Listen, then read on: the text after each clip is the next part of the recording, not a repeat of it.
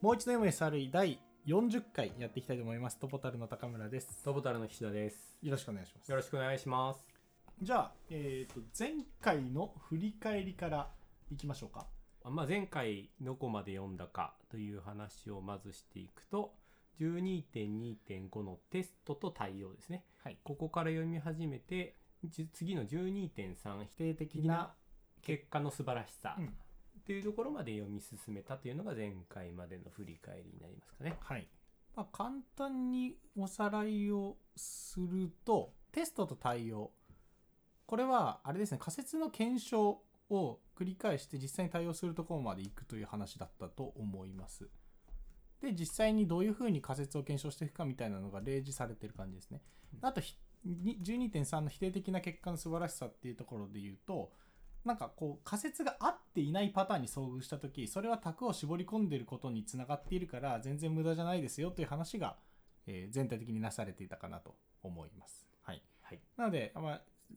なんでしょう想定した結果はもちろん想定しない結果っていうのも蓄積して、データ駆動のカルチャーを作っていきましょうという話が終始されていましたね。そうですね。はい、というわけで今日はなんで僕がメインで喋ってるかというとケーススタディではい。 Google クラウドプラットフォームの一部、App エンジンでの障害について、具体的にえーケースを挙げて学んでいきましょうという回なんですね。でここが技術的に非常に込み入っているところなので、えっと今日だけパートを私が預かって話す形になってます。はい。お願いします。はい。じゃあ早速進めていきます。ケーススタディなのでまず前提状況の整理からいきますね。はい。今回問題を検知したのは Google アップエンジンになります。Google アップエンジンの内側のメトリックスが跳ねたという話で、まず Google アップエンジンをご存じない方向けに話しておくと、これはプラットアズアサービス、プラットフォームアズアサービスというもので、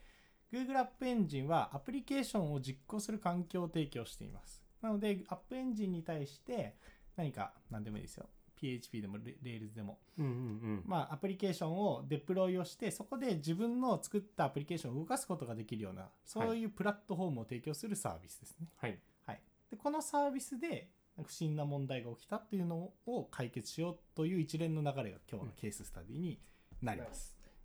はい、はい。じゃあ早速話に入っていきます。はい。まずきっかけはある利用者からのレポートでしたでこの利用者っていうのは Google 内部の人ですね、うんうんうんアップエンジン担当というより Google の中にいるアップエンジンの利用者若干複雑ですけど、単なるユーザーだと思ってください、はい、この利用者からレイテンシ CPU 利用率トラフィックをトラフィックを処理するための必要なプロセス数が急に跳ねたというレポートがあったはい。まあ遅くなってるし、うん。コンピュータリソースめっちゃ使ってるしうんプ。ロセス数が異常に増えてるうんうん。だからなんかおかしそうだということでレポートがありましたと。はい。はい。で、えー、とこのアプリケーション自体はコンテンツ管理のシステムでドキュメンテーションのこの構築に使われているものうん。でしたと。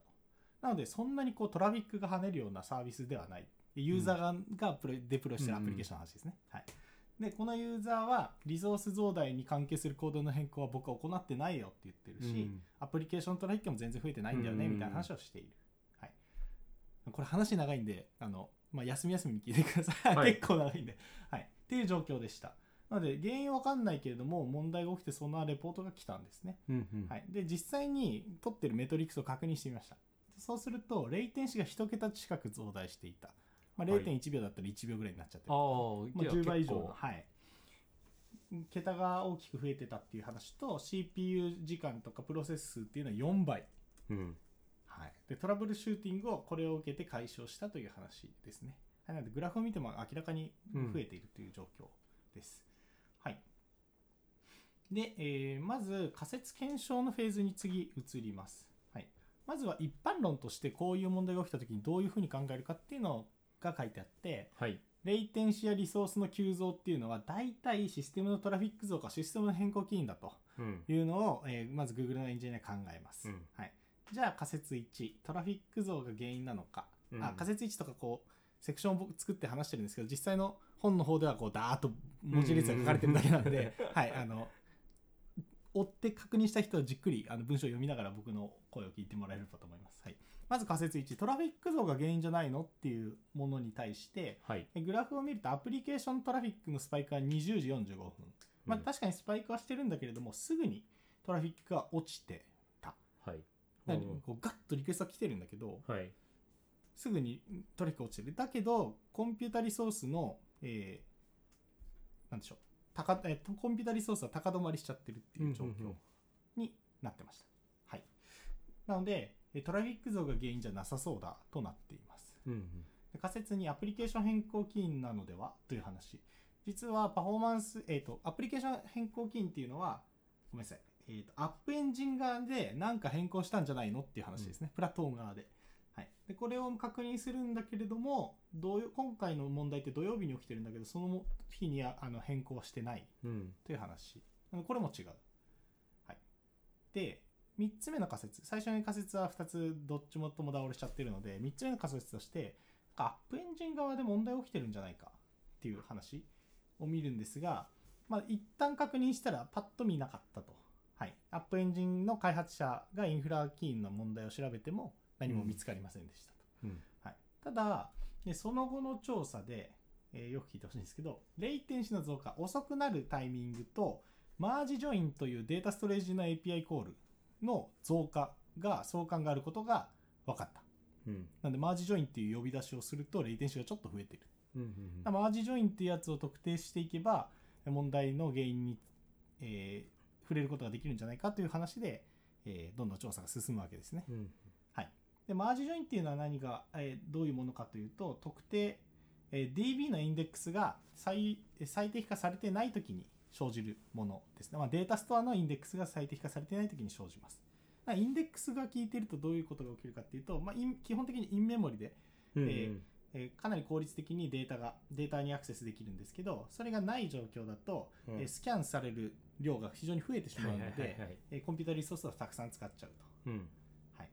で、えー、とインデックスが貼られている箇所はきちんとインデックスが効くのでうん。じゃあインデどのプロパティどの項目に対するアクセスが、えー、とインデックスを使われてないのかっていうのを特定する必要がありますよねはい。なのでそのどのプロパティに対してどのインデックスを貼ればいいかっていうのを確認するためのえー調査が始まりますはい。なのでこの時点だとインデックスを貼れば良いはい。と思って調査をしているわけですね。うんうんうんあーはいはいはいはい、あの、ストレージのインフフルスキャンが走っちゃってるのねと。ねはいはいインデックス貼ればいいんでしょということで調査をししている。で、その調査の仕方。はい。一つ目が、えーダッパーという、えー分散トレーシングのサービス。これは Google の代表的なものですけれども、まあ、はいそのツールは、あのここでは深く踏み込みません。まあ、分散トレーシングのツールをは何してるかっていうと、えっ、と、ユーザーがリクエストを投げて、えーデータストレージまでリクエストが刺さるそこまでの過程っていくつもコンポーネントありますよねうんプロ騎士があってウはいはいェブサーバーがあってアプリがあって、はいはい DB があって、うんはい、でキャッシュサーバーがあってとかいろいろあるんですけど、まあ、そこの、えー一つ一つの経路とか、うんあとはそのコンポーネント間の、えーリクエストはい。をきちんとトレーシングしトレーシングっていうのはその可視化可視化というかメトリックスをきちんと取って、うんどんなリクエストが発行されてるかっていうのを確認できる便利なツールがあるんあですね。るとはい。もうこの時点で素晴らしいですけども、すごいですね分散トレーシング入れるってなったらもうかなり一苦労ですからね。はい。っていうのがあって、で、それを確認したと。うん。で、そこで確認したら、データストアから返却されてない画像のような性的コンテンツへのリクエストも低速になってることが分かりましたと。うん。これおかしい話ですよね。なんでかっていうと、性的コンテンツっていうのは単なる画像とかをうん。返すようなシーン。うん。これでデータベースに対してアクセスないですよね。うん。そうですね。画像ですもん。だからうんコンテンツ完結してるから。うんうんはい。というわけで、なんか性的コンテンツのデリバリーにマージジョインって利用されてないんですよ。うん。うん当然。データストアにアクセスがないんで。うん。なので、最初の仮説が間違ってることが分かったと。はい。なのでこんなに一生懸命喋ったんですけど、今までの全部おじゃんです。なるほどね。ははい。まだうん続きます。よ続きます多ね分ようやく半分ぐらいですかね。はい。はい。じゃあ、性的コンテンツがなんで遅延するかというのを調査しようという話になります。はい。で、アプリケーションのリクエストっていうのはほとんどメムキャッシュに対するものでしたと。はい。はい。つまり、えーあ、メムキャッシュっていうのをご存知ですかね。あんまりわかんないですかね。えっと、メモ、インメモリのデータストアで、はそのデータベース、いわゆるデータベースっていうのは RDBMS とかと言われる、その、えっと、きちんとデータの構造があって、はい。えーそそこに対してデータアクセスをするもの、うんで全部がインメモリじゃなくて、えーと SSD とかハードディスクとか、うんそういった大容量ストレージを前提に作られているデータ、えーデータストアがあるんですけどはい。それよりも早くリターンあリ、えー、とレスポンスが欲しいような、はい。例えばログイン時のセッションの管理とかはい。えそういったものの場合メモリインメモリで処理して高速に、えーうんうんレスポンスが欲しいようなシーンとかがあうる、ん。そうするといわゆる DB というものとはい。こういったインメモリキャッシュメムキャッシュみたいなのをウェブアプリケーションから使い分けてアクセスするようなことがまあまああるんですね、まあまあ、でなるほど今回はそのキャッシュインメモリのデータストレージはいと。してメムキャッシュを使ってましたと、なるほはどいね。なんかアプリケーションのリクエスト見たらほとんどのリクエストがメムキャッシュに刺さってるとうんうんってことはこのリクエストは、えー、とインメモリで処理はされるはずだから数ミリ秒ぐらいで処理されるんですよはい。スパーンといく、うんうん。これくださいああわかりましたっつって出出したっすて出すいぐらいなんで、うんうそんのインデックススキャンとかそういう話じゃないんでそうもうですパッパって出せるんですねそっかそっかうんで確認したらここには問題なかったそうです、うん。はい、うんこう読み進めてるとあないんかいってなるんですけど、んこんなに全体置いてはいだけどアプリケーションの処理を始めてから最初のリクエスト発火まで250ミリ秒の時間を要していたうん。だから KVS、KBS、メメムキャッシュうにんリクエスト配をすればいいのに、うんでそしたら数ミリで返ってくるのに、うんその手前こう投げますよ投げますよって言ってる間に250ミリ経ってると、うんうんうん。アプリ内でなんかやってそうだって話にななるほどりねま。した、な投げる前で貯めてたみ貯たいめなてたっていう話ですね。はいで。すねはいで、えーそうなるとどういうかどういうことになるかっていうと今までそのさっき言ったダッパーっていう分散トレーシングのやつ見てたんですけど、うん。リクエスト発火してないじゃないですか。アプリケーションの中でガーって貯めて、うんリクエスト発火貯めでてではリクエスト発行したらダッパーが検知できるんだけど、うん発火する前の問題だからダッパー使えませんっていう話。 なあほうはい、あとは、アップエンジンってアプリケーションを動かすプラットフォームじゃないですか。はいでも今回、上で動いてるアプリケーションがリクエスト発火しない問題なんで、うんアップエンジン担当者、ここのコード見てないんですよ。なあなあまなあそのうでそかれ。もわからんうん。ということで、より超詳細な調査はい。をしなきゃダメだね。これは難儀だねってところまでここで分かった。な なるほど。はい。まあ、たまたま Google 内部の利用ユーザーだったからアプリケーションコードまで踏み込んで調査できるという話でもありますね。うんうんうんはい、まあというわけでこう2段階目ぐらいまで今掘ってるわけなんですけどはい。なかなかうまくいかなるない。はい、で調査するためのこう手段っていうのもあの鉄板のやつはやや失いつつある。はい。アップエンジンの周りのメトリックスは中心に取ってるんだけど、それじゃ分かんない。うん。ユーザーさんが使ってるアプリケーションの中身が悪そうだってことになってる。なでどうなったかはい。ここで本文に書いてある内容なんですけど、はい。ミステリーに直面した私たちはこの時点でそれを解決しないことに決めた。なるほど。もうやめるわっていう。うんうん。はい。で、緩和をしようということで、えーあかい根本対策はしないけど、ミティゲートって、あの、緩和をしよううん。という試みをしようとしていて、これ何をしたかっていうと、このユーザーに対して、はい一番強い CPU 持ったインスタンスを割り当てることにしました。なるほどね。そうすると、まあ、どんだけ重たくても、スパーンと処理、そうですよね Google の中で一番強い CPU イン、ん一番強いインスタンスってどんなのが来るの かもう想像がつかないんですけど、まあ、めちゃめちゃ強いやつを持ってきて、力で解決したうと。ん。うん。はい、つまり、根本対策をする必要性がなくなり、余裕を持って調査できるようになった。うんうんはい、でここで補足のコメントが、えー注釈で書いてあります、はい、下一番下の方に補足で書いてあるんですけどここいいこと書いてあって特定しきれていないバグを残したままローンチすることは理想的ではない、うん全部解決するのが一番いいですよね、うん。うん。なんですけどき基地のバグを全て潰しきるのは現実的ではないこともよくある、うん、その代わりにエンジニアリング上の判断をうまく下し、えー次の策を取ってリスクをできるだけ緩和する場合もある、うん。これ現場っていうやつです ね。はい。そんな感じがする。まあ、調査に避けるであろううん大体の工数を投下して、うんで結果うまいこと見合わなかったかもしれないけどこれ以上いったら沼なんで、うん。はい、一旦緩和しませんっていう。うん。でもう少し、えー、と緩やかな優先低い優先度で緩やかな時間を使いながら調査は進めるという方針にしました。なるほど。はい、なので晩作尽きたというよりはこれ以上時間かけてりあのそれ根本原因にいくかもわからないので、はい。一旦、えー、とリソース不足ってことはわあリソースキーンだというのはえー特定できてるので、うん。強いマシンを使いましょうという話なるほですね。はい、でその後の調査の履歴がその後に書いてあります。はい。ここで新しい情報なんですけど、レイテンシの増加、遅くなるときにアプリケーションからデータストアへの書き込みが増加しているのは分かっていた。うん。はい、書き込みですねうん。新しく何かを登録してる。なんだけれども、この件、レレイテンシ増加とデータストアへの書き込み、あ、直前なんで、レイテンシ直前にデータストアへの書き込みが増えてるっていうのは分かってた。んだけど、この増加っていうのはそこまで大きくないし、継続的でもないので、うん偶然の一致だろうということで切り捨ててました。うん。はい、しかしこの動作が一番、えーっ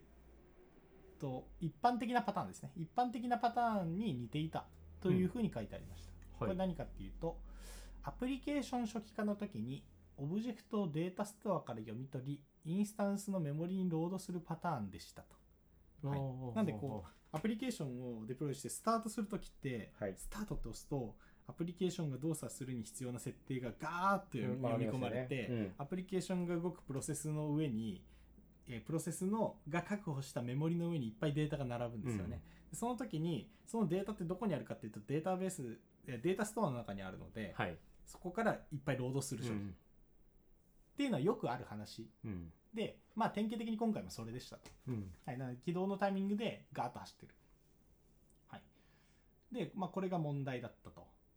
あ、こう問題というかそういうパターンでしたと。うん。でここでアプリケーション開発者はプロファイリングを行うツールを入れました。まあ、プロファイリングっていうのはアプリケーションのどの機能、どの関数呼び出し、うん。どの処理で、えーどのぐらい時間かかったかっていうのが分かるようなもの。これ便利ですね。はい、もうとうとうユーザーさんに言って、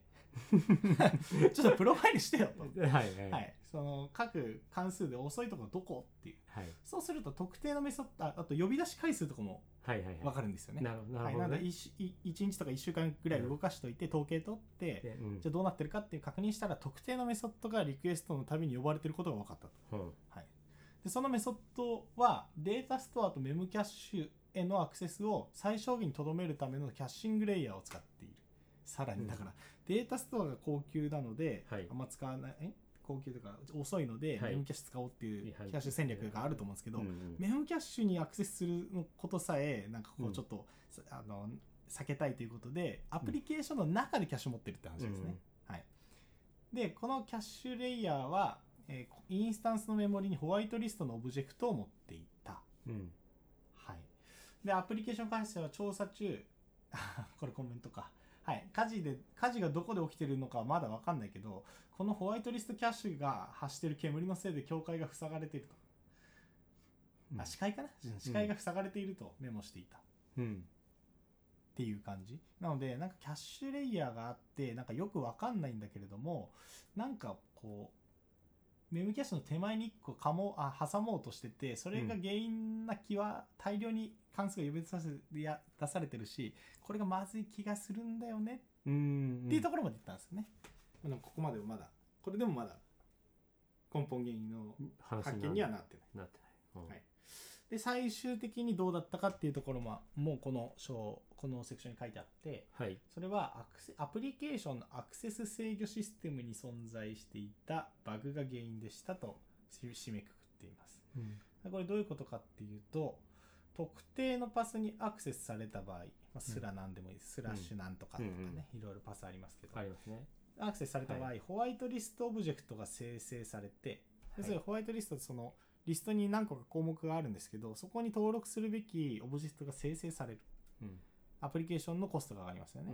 でそうするとデータストアに保存されていたと、うん作って DB にバーンデータストアにバーンと書いてたと、はい、さらにローンチの過程でアプリケーションのあさらにローンチの過程でアプリケーションの脆弱テストっていうのを自動でやっていたうん。うん。でそのセキュリティスキャンが短期間にホワイトオブジホワイトリストのオブジェクトを大量に生成してたらしいんです ね、はい、だからユーザーがアクセスしないんだけど、うんその脆弱性スキャンのせいでアプリケーションがホワイトリストのオブジェクトをガンガン生成して、うんうん生成するたんびにデータストアに、えー、とセーブをしてるもんだからデータストアが遅延していたう。というん話になります、うんはい。で、えーそしてこれらの無駄なホワイトリストオブジェクトはアプリケーションのリクエストのたびにチェックしなければいけなかっな。た。はい、だから何かリクエストがあると一は旦いホワイトリストオブジェクトに確認してアクセスしていいかどうかを確認した上で、えー次の処理に行くって感じなんですね、うんうんうんうんだからさっき言った 250ms のはいリクエストの遅延って何だったかっていうとホワイトリストオブジェクトの確認だったんですよ、はいはいはいはい、でいやいやインメモリじゃんだから早いじゃんっていう話があるんですけど、ちょっと戻ってカウンタートークできちんと書かれてるのがデータストアのルックアップの遅延について踏み込んで書いてあって、はいえー、とデータストアのルックアップって基本的にさっき言ったいわゆるデーデータベースと言われるそのハードディスクとか SSD とかに入ってるものはいとかってインデックスっていうえうん機能があって、うんそれはインデックスの、えーインデックススキャンとか、まあ、うんそのスキャンが工夫されてるんですね、はいはいはいうんだから全部の中から特定のものを取ろうっていうわけじゃなくて、ある程度最適化されてされるてる状態ですよねなんだけど、インメモリのデータストアの場合だと単純なフォーループで回ることが多いらしいうんななんで全部のエントリーに対してスキャンが走る、はいでこの方法っていうのは数が少なければそんな問題にならないんだけれども、数が多いとその量だけ、えー、とリソースを使用しちゃうので、大変なことになるうんうんとで100人ぐらいから1人取るならいいんだけどうんもう100億人ぐらいの人からあはい中から1人取るの大変ですよね、うんうんうんはいというわけで今回脆弱性スキャンの時に大量にオブジェクトが作られるじゃないですか、うんでデプロイのたびにそのリストがどんどん増えていくと思うと、どんどんどんどんリストが追加されていって、まあ、何個オブジェクトがあったかわかんないですけど、えー、と実際にリクエストさばくときに毎はい回毎回こう遅いと。見て見に行ってるから遅いんだよねああなるほどねという問題でしたという話で すいやー話切ったすなあこれね岸田さんをはじめするそのインフラの文脈がない方が読むのは結構ヘビーだと思います。いや大変だったんでまあお願いしたんですけどねそういうパターンもあったみたいこういうケースがあったということですね。今までの経験の中でやっぱりこうなんだろうこの今文章を読んできて、うんあこういうことあるよねっていう感覚にはなるもんなんですか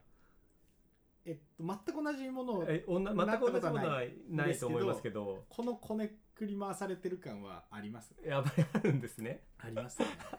ある散々掘ってった結果はい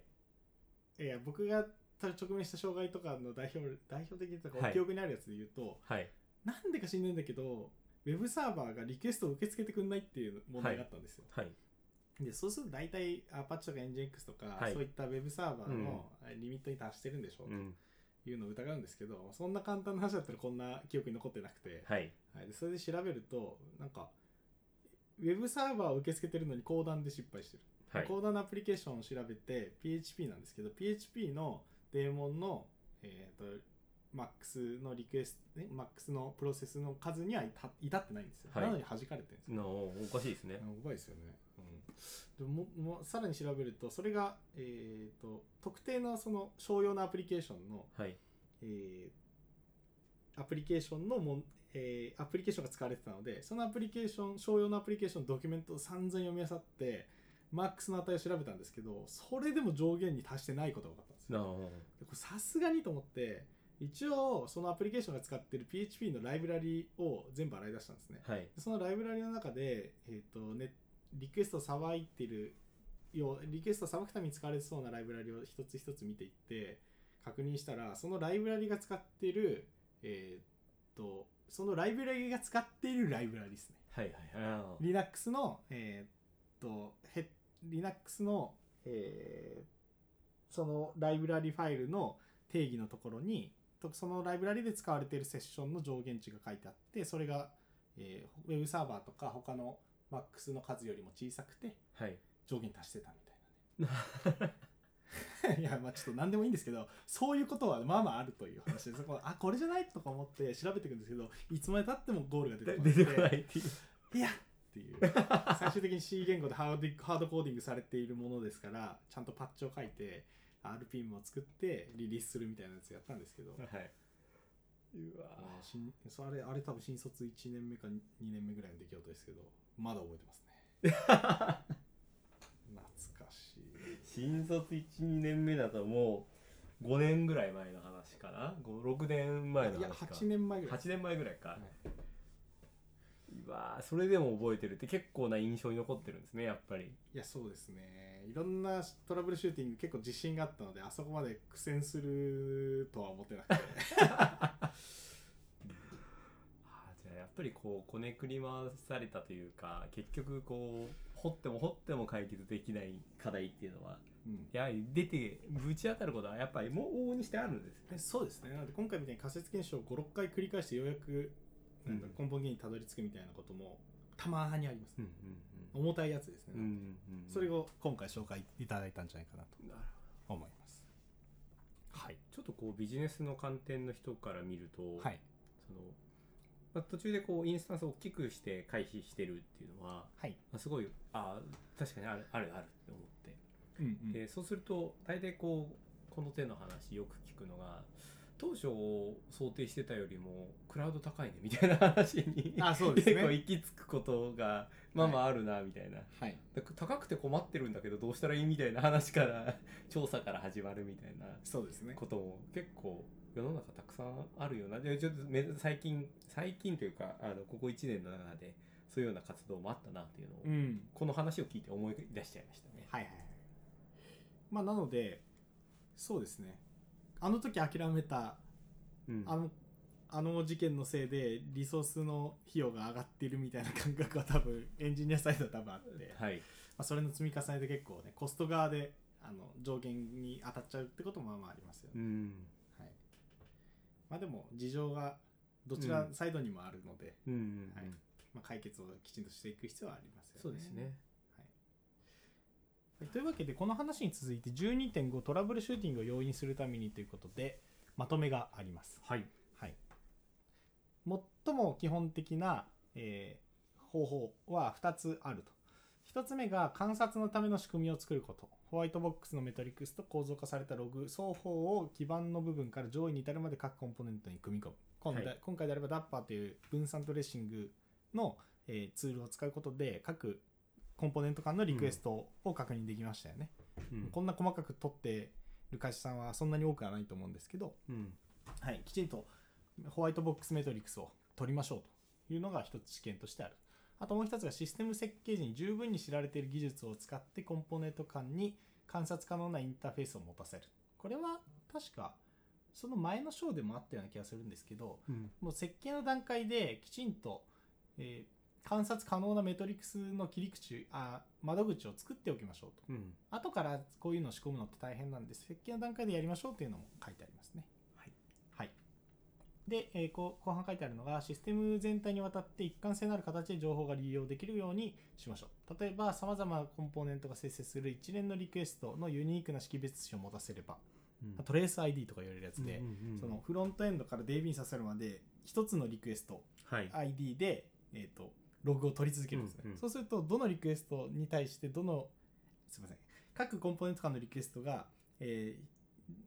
たくさんログ取られてる中でどれが一番必要なものかっていうのはすぐ特定できるだから筆者さんがリクエストした時のログくださいって言ったらその ID で調べるを取れるんです、はい、というわけでその識別値を持たせてれば、えー下流から上流のコンポーネント間のログエントリーが、えーきちんとすぐに調べられるので便利ですというのも書いてあります。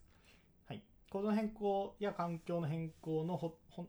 のえー状況を正しく表現できていなければそれはしばしばトラブルシューティングの必要を生じさせることになります。そういった変更をシンプルなものにしてコントロールを記録しておけばトラブルシューティングの必要性を減らしトラブルシューティングをしなければならなくなったとしてもそれが簡単にできるのですと。はい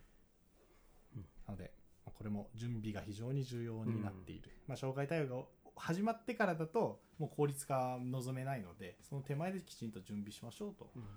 いう話でしたはい。はい、ま、じゃあ12.6のまとめまでいっちゃいますねはい。はい、まとめに入ります。はい。初心者にもトラブルシューティングのプロセスをはっきりと分かりやすくなるようにステップを見ました。はい。アラートが発報されてかあら、仮そ説うですね検証のに至るまでの、うん結構一般的なは方い法論について話されてましたよね。はい。そうですはいね。、でこういったステップに踏み込むことで初心者も問題解決を効率よく行えるようになるでしょうと、はい、トラブルシューティングに際して運や経験に頼るのではなくシステマティックなアプローチを採用すればサービスを回復するまでの時間を抑えることができユーザー体験を向上させることができるようになるでしょうと、はいまあ、序盤今回のトラブルシューティングの例でも、ええー、大体トラフィック像とシステム変更によるものなんだよねって話をしてたと思うんですけど、うんそうですね全然それは外れてしまって、うんでもその後にシステム的システマティックなアプローチとして分散トレーシングの、えーツールを使って解析をあ分析をしたりとかあとは、えープロファイリングを使いながら問題を特定したりってアプローチがあったと思うので、まあ、そういったものをきちんと追求することでユーザー体験の向上につながるトラブルシューティングができるという締めくくりになっています。いやありがとうございます、はいうん、事前準備がやっぱりどこまで行っても大事というふうにも聞こえたんだなそうですね実際こう SRE NEXT のブースで結構いろんな方とお話しした中でもその障害対応を、まあ、昨日もやってたんですよみたいな話をされてた方がいてはい、その方の話を聞いてると何度も障害対応の訓練みたいなのはやらされてきたっていうあー話をす素晴らしい話でしたよね、うん事業責任者も含めてきちんとトレーニングがあるトレーニングがあるっていう話をされててで今回こうプロセス最初の方ではありましたけど、プロセスの中でこう観察、まあ、トリアージがあって観察があって診断があってテストがあって回復があってみたいなこはいの表が多分頭の中に入っ多分事業責任者も含めてみんな頭に入っててその中でどうしてあの訓練をしていくっていうことを多分やられているからおそらくこう自分たちの役割だったりとか誰が何をやるかみたいなところまで進んでいっても紹介対応がちゃんとできていくっていうのがうんされてるんだろうなっていうのを話を聞い伺っててこう理解できあのしできたのでそういう意味では本当にこう事前準備だったりとかそれはシステムにおいての事前準備もそうだしその障害対応を事前に訓練しとくという意味合いでの準備とかっていうのもだいぶ必要なんだなっていうのはその方のお話を聞いてこの文章を読んでてなんか強く思ってしまったっていうのが今回の章でしたね。ですね。はい、僕も完全に同意で、はい、今回12章が言っているのは曲芸じゃないと学ぶことで教え、学ぶことも教えることもできる分野だとうん序盤で言い張っ言い張ってるとえいうえかそれ言い切ってますよね。言い切ってますはね。い、なので、まあ、そこは諦めずにきちんとした理論を抑えて学ぶ必要があるという話、あとはシステム側もきちんと準備をしていくことでうんものすごく時間効率よく解決に、うんえー、とたどり着くことができるうんという話もありましたね、うんなんでその2つですかねうんまあ確かにあのスキル面の準備っていう話とシステム面の準備うんは準備という点で共通してるように思いますそうですね。あとやっぱり一方でそのちょっとエサリネクストで話した方とは違う方なんですけど、はいそのまあプロダクトの事業責任者というか PDM をやられてる方とちょっと話す機会があって話をしてたらやっぱりこう3年ぐらい運営してた中でやっぱ障害対応にぶち当たるケースっていうのはやっぱ何度もあったとうんでも最初は何したらいいかマジでわからなかったけど3年も経つとあこれはねみたいな感じで対応ができるようになるっていう話をされててあこうやって俗人化されるよねっていう気持ちにもなりまいやした。そうなんですよね本当経験曲線ばっかり伸びてはい、そういやそうなんですよ、まあ、僕もその一端なんですけれども、はい、きちんと、はい、なので理論としてこうやって SRE にアウトプットされてるのは学びがあるので、学びがあるので、うんここをこうもう少しなんでしょうどうやったら自分たちに実装できていくのかっていうのに頭をひねるとその俗人化しないでうん障害対応っていうものをこう怖がらずにできるんだろうなっていうのもはいこう感じましたね。ですねはいはいじゃあ12章は以上にしたいと思います、先ほどまとめもしたのではい今日はこれで終わりにしたいと思います。ありがとうございました。ありがとうございました。